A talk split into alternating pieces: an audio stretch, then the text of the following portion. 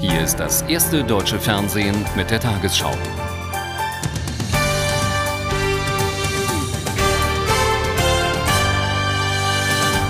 Guten Abend, meine Damen und Herren. Der Nahe Osten wird von neuer Gewalt erschüttert. Im Gazastreifen wurden fünf Menschen bei einem israelischen Raketenangriff auf ein Auto getötet. Fast zeitgleich riss ein Mann bei einem Selbstmordanschlag nahe der israelischen Stadt Tel Aviv mindestens drei Menschen mit in den Tod. Zu dem Anschlag bekannte sich die Volksfront zur Befreiung Palästinas. Nur notdürftig von alten Decken verhüllt liegen die Toten an der Bushaltestelle. Mitten im abendlichen Berufsverkehr traf es die Wartenden auf dem Weg nach Petach Tikva, einem Vorort von Tel Aviv. Der vermutlich palästinensische Selbstmordattentäter zündete seine Bombe mitten zwischen den Wartenden. Ein Augenzeuge berichtete im israelischen Rundfunk, es liegen überall verletzte Menschen. Zahlreiche Autos einer nahegelegenen Schnellstraße wurden von der Explosion durch die Luft geschleudert. Es war der erste Selbstmordanschlag in Israel seit dem 4. Oktober. Damals wurden in einem Restaurant in Haifa 21 Menschen getötet. Kurz zuvor starben bei einem israelischen Raketenangriff auf ein Auto in Gaza-Stadt ein ranghohes Mitglied des islamischen Dschihad sowie weitere vier Menschen. Es handelte sich um eine gezielte Liquidierung der israelischen Armee. Eine Militärsprecherin bestätigte, der Einsatz mit Kampfhubschraubern habe einem Anführer der militanten Palästinensergruppe gegolten. Der islamische Dschihad hatte sich in der Vergangenheit zu Dutzenden von Selbstmordanschlägen in Israel bekannt. In der irakischen Hauptstadt Bagdad sind heute erneut Granaten und Raketen eingeschlagen. Zwei Menschen wurden verletzt und mehrere Gebäude beschädigt, darunter auch ein Haus in der Nähe der deutschen Botschaft. Im Nordosten der Stadt wurde ein US-Soldat getötet. Er war mit einer Patrouille unterwegs, als am Straßenrand eine Bombe detonierte. Auf den pakistanischen Präsidenten Musharraf ist zum zweiten Mal innerhalb von elf Tagen ein Anschlag verübt worden. Nach Behördenangaben sprengten sich zwei Attentäter in Rawalpindi mit ihren Autos nahe einer Tankstelle in die Luft, als die Fahrzeugkolonne des Präsidenten den Ort passierte. Musharraf blieb unverletzt. Außer den beiden Attentätern wurden mindestens zwölf Menschen getötet. Wegen seiner USA-freundlichen Haltung im Kampf gegen den Terrorismus hat Musharraf in Pakistan viele Feinde. In seiner Weihnachtsbotschaft hat Papst Johannes Paul II. dazu aufgerufen, Terrorismus, Krieg und andere Formen von Gewalt zu überwinden. Er bat Gott, die Menschheit von diesen Plagen zu befreien. Die Zeremonie fand in diesem Jahr unter besonders strengen Sicherheitsvorkehrungen statt.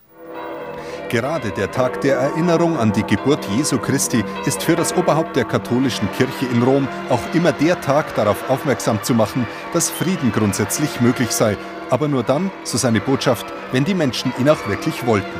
So bat Papst Johannes Paul II. im Gebet um Erlösung von den so wörtlich großen Übeln, welche die Menschheit zu Beginn des dritten Jahrtausends zerrissen, besonders Krieg und Terrorismus. Die Menschen im Heiligen Land rief er auf, ihre Mutlosigkeit zu überwinden und Wege des Friedens zu beschreiten. Die sei zwar schwierig, aber eben möglich und dringend erforderlich. Danach grüßte der Papst in 62 Sprachen, auch auf Deutsch, alle Gläubigen. Gesegnete und frohe Weihnachten. Anschließend erteilte er den an diesem Tag traditionellen päpstlichen Segen Urbi et Orbi der Stadt und dem Erdkreis. Ein schönes, ein schönes Danke, ein Verbos, es war ein Tempel.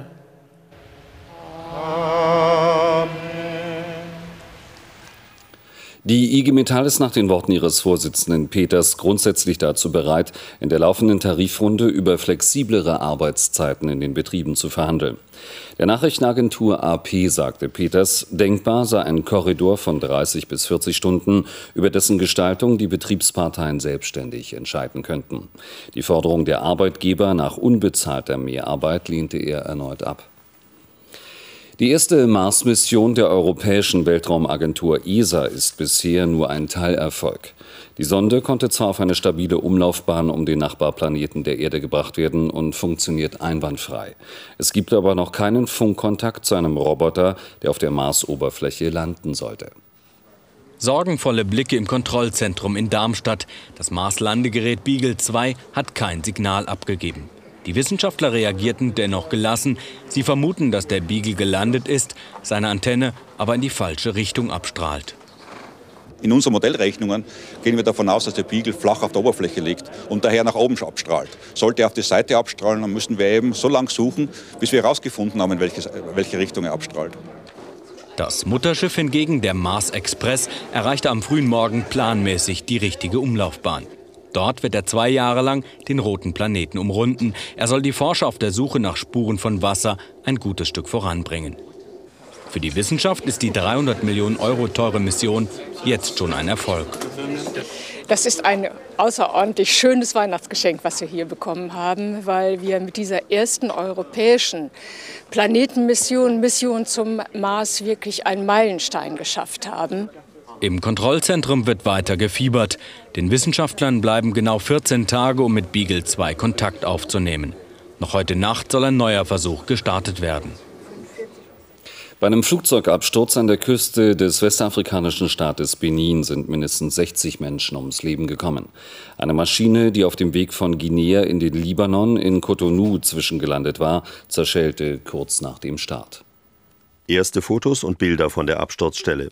Nach Polizeiangaben stürzte die Maschine der libanesischen Chartergesellschaft UTA kurz nach dem Start in der Nähe des Flughafens am Strand ab. Viele überwiegend libanesische Passagiere befanden sich auf dem Weg in den Weihnachtsurlaub. In Westafrika leben und arbeiten tausende Libanesen. Wie viele Menschen den Absturz überlebt haben, ist noch unklar. Die Boeing 727 soll Probleme beim Einfahren des Fahrwerks gehabt haben. Durch einen Giftgasunfall sind in China mehr als 190 Menschen getötet worden. Im Umkreis von fünf Kilometern erlitten etwa 5000 Menschen Verätzungen. Aus einem Bohrloch auf einem Gasfeld bei Chongqing war, wie erst heute bekannt wurde, seit Dienstag hochgiftiger Schwefelwasserstoff ausgetreten. Die Katastrophenhelfer mussten das Gas erst abfackeln, damit sie dicht genug an das Bohrloch herankommen und versuchen können, es abzudichten. In der südtürkischen Provinz Antalya sind bei heftigen Regenfällen mindestens zwei Menschen ums Leben gekommen. Weitere drei werden vermisst. Straßen und Brücken wurden überflutet sowie zahlreiche Gebäude unter Wasser gesetzt. In einigen Vierteln Antalyas wurde der Strom abgeschaltet, nachdem Sturmböen Stromleitungen gekappt hatten. Innerhalb weniger Stunden fielen 153 Liter Regen pro Quadratmeter, so viel wie sonst in einem halben Monat. Nun die Wettervorhersage für morgen Freitag, den 26. Dezember. Heute Nacht fällt im Norden und in der Mitte etwas Sprühregen. Vor allem in der Nähe der Mittelgebirge kann sich dabei Glatteis bilden. Morgen bleibt es in der Nordhälfte dicht bewölkt und es regnet ab und zu. Nach Süden lockern die Wolken auf, hier und dort scheint auch mal die Sonne. Der südliche Wind weht nachts an der Küste zeitweise stürmisch, morgen im Süden schwacher, im Norden mäßiger bis frischer Wind. Die Nachttemperaturen liegen zwischen 7 Grad in Ostfriesland und minus 10 Grad an den Alpen. Am Tag erreichen die Werte 0 Grad an der Donau und 11 Grad am Niederrhein.